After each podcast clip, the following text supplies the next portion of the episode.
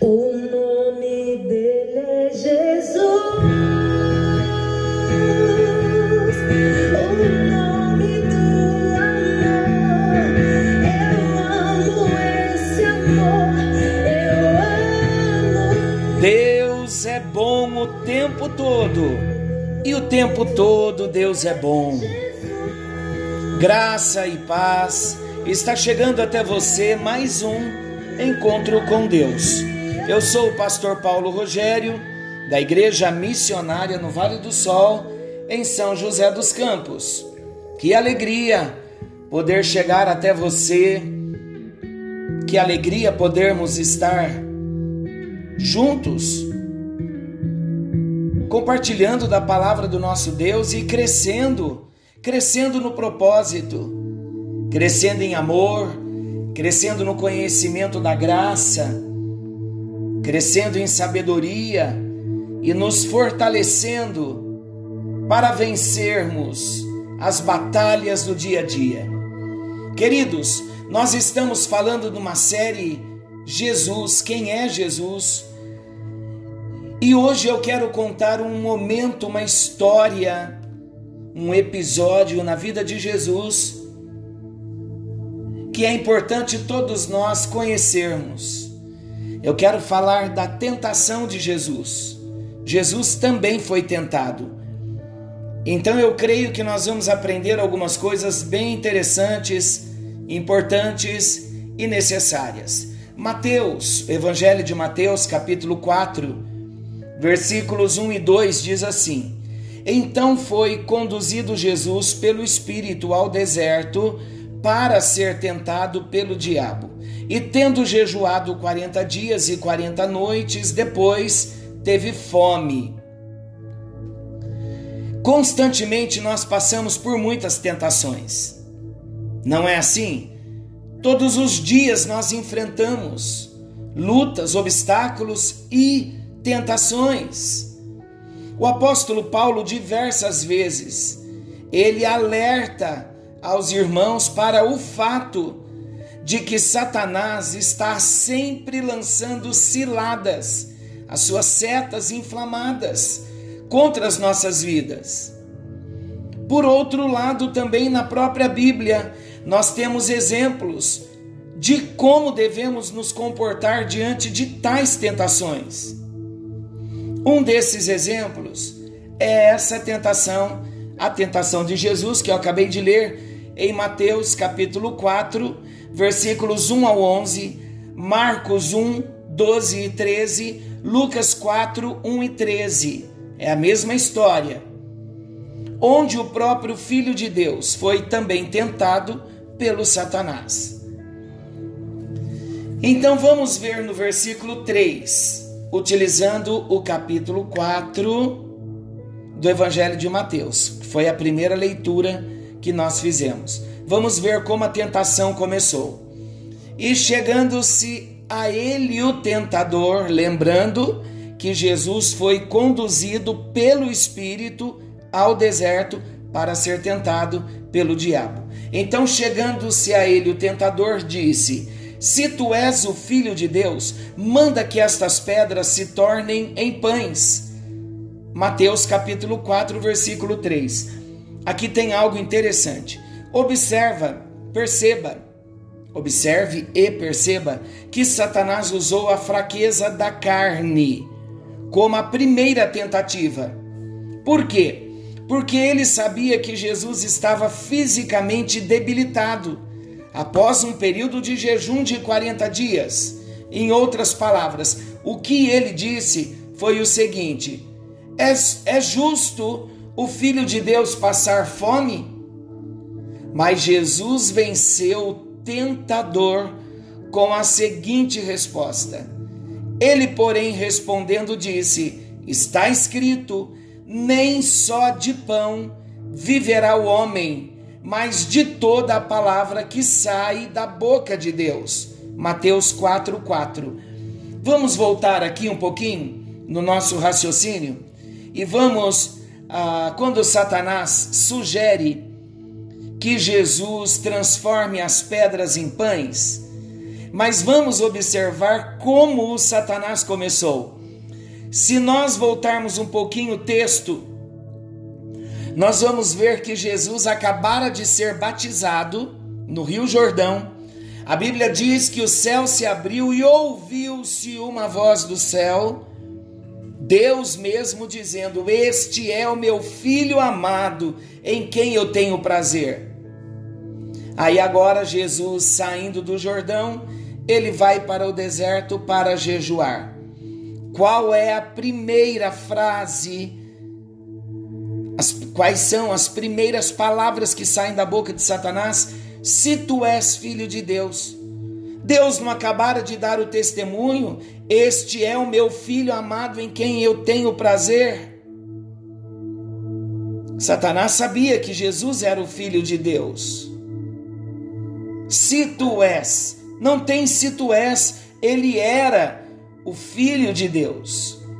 Então, na primeira tentação, o diabo então diz: Se tu és filho de Deus, manda que estas pedras se tornem em pães. Jesus não tinha o poder de transformar a pedra em pão? Claro que ele tinha. Satanás então usou dessa fraqueza física como uma tentativa de que Jesus caísse na tentação. E olha então como Jesus vence a primeira tentação. Olha a resposta que Jesus dá. Ele, porém, respondendo, Jesus disse: Está escrito: nem só de pão viverá o homem, mas de toda palavra que sai da boca de Deus. Nessa resposta que Jesus dá ao Satanás, Jesus estava citando um texto do livro de Deuteronômio. Eu vou ler agora. Deuteronômio 8, dos versículos 1 ao 3. Olha o que está escrito: Todos os mandamentos que hoje vos ordeno, guardareis para os cumprir, para que vivais e vos multipliqueis e entreis e possuais a terra que o Senhor jurou a vossos pais.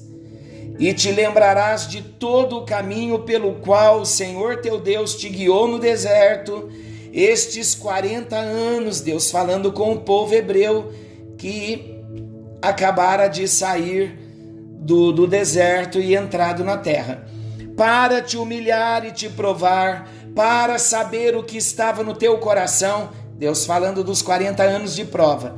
Se guardarias os mandamentos ou não, e te humilhou e deixou e te deixou ter fome e te sustentou com um maná que tu não conheceste, nem teus pais o conheceram, para te dar a entender que o homem não viverá só de pão, mas de tudo que sai da boca do Senhor viverá o homem. Jesus não perdeu tempo discutindo ou debatendo com Satanás. Jesus apenas usou a Escritura, o texto de Deuteronômio 8, ele usou a própria palavra de Deus. E diante dessa resposta, Satanás percebeu que Cristo usou a palavra. E o Satanás tentou usar também a palavra contra o próprio Jesus e disse-lhe: Se tu és o filho de Deus, lança-te daqui abaixo, de aqui abaixo, porque está escrito que aos seus anjos dará ordens a teu respeito e tomar-te-ão nas mãos, para que nunca tropeces com o teu pé em alguma pedra. Mateus 4:6. O que Satanás fez? Nada mais é do que algo muito comum hoje nos nossos dias. E muitos lugares, muitos usando de sensacionalismo usam isso, o chamado espetáculo da fé. Quando a escritura é distorcida, para que doutrinas de demônios possam ser ensinadas ao povo. E infelizmente muitos homens, com tristeza, a gente diz, muitos intitulados pastores, tem a mesma estratégia que Satanás teve. Muitos pegam versículos isolados e fazem pretextos, construindo ensinamentos contrários à palavra de Deus, com um objetivo: com o objetivo de colocar o homem no centro de tudo e Deus como um mero mordomo. Agora, quando você encontrar alguém distorcendo a Escritura, você já sabe com quem ele aprendeu. Satanás queria que Jesus se jogasse do pináculo do templo. Ele estava tentando substituir a confiança por um teste, lançando dúvidas sobre a fidelidade de Deus. Acredite, ele estava usando a Bíblia contra Jesus, acredita nisso? Basicamente, o objetivo dele era forçar Jesus a tentar contra o próprio Deus. Quantas vezes já não escutamos palavras parecidas? Não é difícil encontrar alguém falando: se eu sou homem de Deus, Deus irá fazer isso agora. Como dissemos, isso não passa de um espetáculo da fé. Nós devemos confiar que nosso Deus conhece as nossas necessidades. Não devemos cair em práticas que tentam obrigar Deus a fazer o que nós queremos. No versículo 7, a resposta de Jesus é uma aula de interpretação bíblica, pois a Bíblia interpreta a própria Bíblia. Disse-lhe Jesus: também está escrito: Não tentarás o Senhor teu Deus. Ainda não estando satisfeito, Satanás faz uma terceira tentativa. Versículos 8 e 9 de Mateus 4. Novamente o transportou o diabo a um monte muito alto e mostrou-lhe todos os reinos do mundo e a glória deles e disse e disse-lhe: Tudo isto te darei se prostrado me adorares. Essa tentativa final foi um pouco diferente. O que Satanás estava propondo a Jesus era algo que nós chamamos de apostasia. Ele queria que Jesus abandonasse a Deus. No mesmo instante, Jesus repreendeu Satanás e venceu aquela tentação lá no deserto, quando Jesus disse: Vai-te, Satanás, porque está escrito: Ao Senhor teu Deus adorarás e só a ele servirás. Então o diabo o deixou, e eis que chegaram os anjos e o serviam. Mateus 4, 10 e 11. Essa foi então a tentação de Jesus. Para nós hoje, o que nós podemos aprender com a tentação de Jesus? Podemos aprender muitas lições com essa história, com esse episódio da tentação de Jesus. Nós já vimos que o diabo, se preciso, ele tentará usar a própria Bíblia para nos tentar. Vimos também que ele é especialista em distorcer a palavra de Deus e que devemos tomar cuidado para não imitarmos essa prática tão perigosa. É por isso que nós, graças a Deus, como muita gente em muitas igrejas também, igrejas muito sérias, que têm a prática de interpretar a Bíblia segundo as regras da hermenêutica, a Bíblia interpretando a, a própria Bíblia. Nós procuramos sim ser muito criteriosos no ensinamento da palavra de Deus, ensinando direitinho, não usando um texto fora do contexto, porque isso acaba girando, gerando pretexto, heresias. E é assim que muitos caem na prática perigosa de ensinar fora do contexto, criando novas doutrinas e ensinando de modo perigoso o próprio povo de Deus. E há muita gente sincera sendo enganada com falsos ensinos. Nós já falamos isso lá no Sermão do Monte, do perigo dos falsos ensinos. Mas a lição que nós podemos aprender aqui é que nós precisamos ter sempre viva no nosso coração a certeza de que o nosso Deus ele é soberano. Como soberano, ele conhece cada detalhe do que nós precisamos. E mesmo em momentos de tentações, a nossa adoração tem que estar direcionada somente a ele. Por quê? Porque é a própria palavra de Deus que é a arma que vai garantir a nossa vitória em qualquer circunstância. Revestivos de toda a armadura de Deus, para que possais estar firmes contra as astutas ciladas do diabo.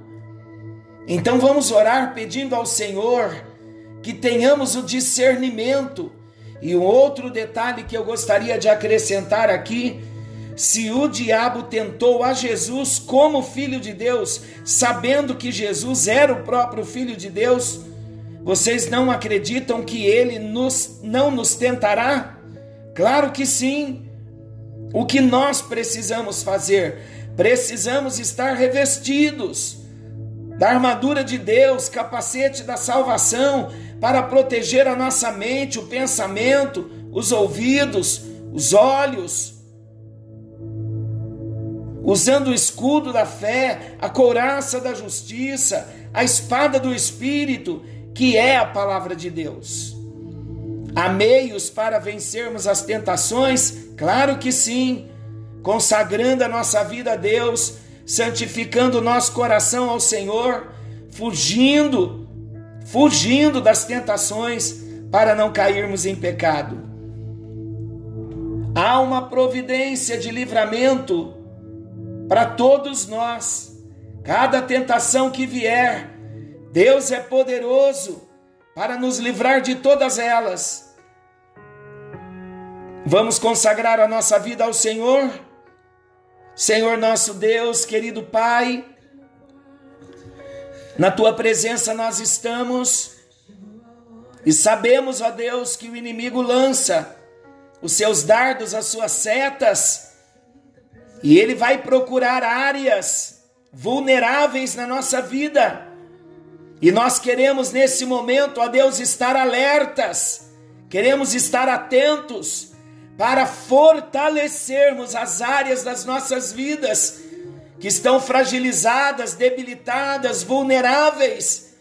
Ajuda-nos, ó Deus, que todas as áreas das nossas vidas venham estar sendo fortalecidas. No nome bendito de Jesus, vem nos livrar, ó Deus, da tentação, como na oração do Pai Nosso o pão nosso de cada dia nos dai hoje. Perdoe as nossas dívidas, assim como nós perdoamos aos nossos devedores, e não nos deixes cair em tentação, mas livra-nos do mal, porque teu é o reino, teu é o poder, tua é a glória para todo sempre. Livra-nos, ó Deus, livra-nos dos ataques do Satanás, livra-nos dos laços do diabo. Guarda, Senhor Deus, o nosso coração, guarda a nossa mente, Jesus, guarda os nossos olhos, os nossos ouvidos, purifica o nosso coração de todos os laços que nós já caímos. E nos fortaleça. É no nome bendito de Jesus que nós oramos, para que sejamos fortalecidos no Senhor. Pai, nós cremos que assim como Jesus venceu, ele nos deu poder para vencermos o Espírito Santo. Esse espírito de vida, o espírito de Deus, hoje vive em nós e nos habilita, nos fortalece, nos capacita a andarmos acima das nossas alturas, a vivermos, ó Deus, em vitória por isso colocamos a nossa vida e o nosso coração e pedimos a tua graça, a tua bênção e a tua ajuda. Entra nesta hora, meu Deus, alcançando cada lar, cada família, cada casa. No nome bendito de Jesus oramos, para que teu nome seja exaltado. Nos colocamos diante do Senhor e pedimos que as tuas mãos estejam estendidas sobre nós e que venhamos alcançar o teu favor, no nome de Jesus, para a tua glória e para o teu louvor. Amém e graças a Deus. Que a bênção do Senhor te alcance. Querendo nosso Deus, estaremos de volta amanhã, nesse mesmo horário, com mais um encontro com Deus. Forte abraço, fiquem com Deus e até lá!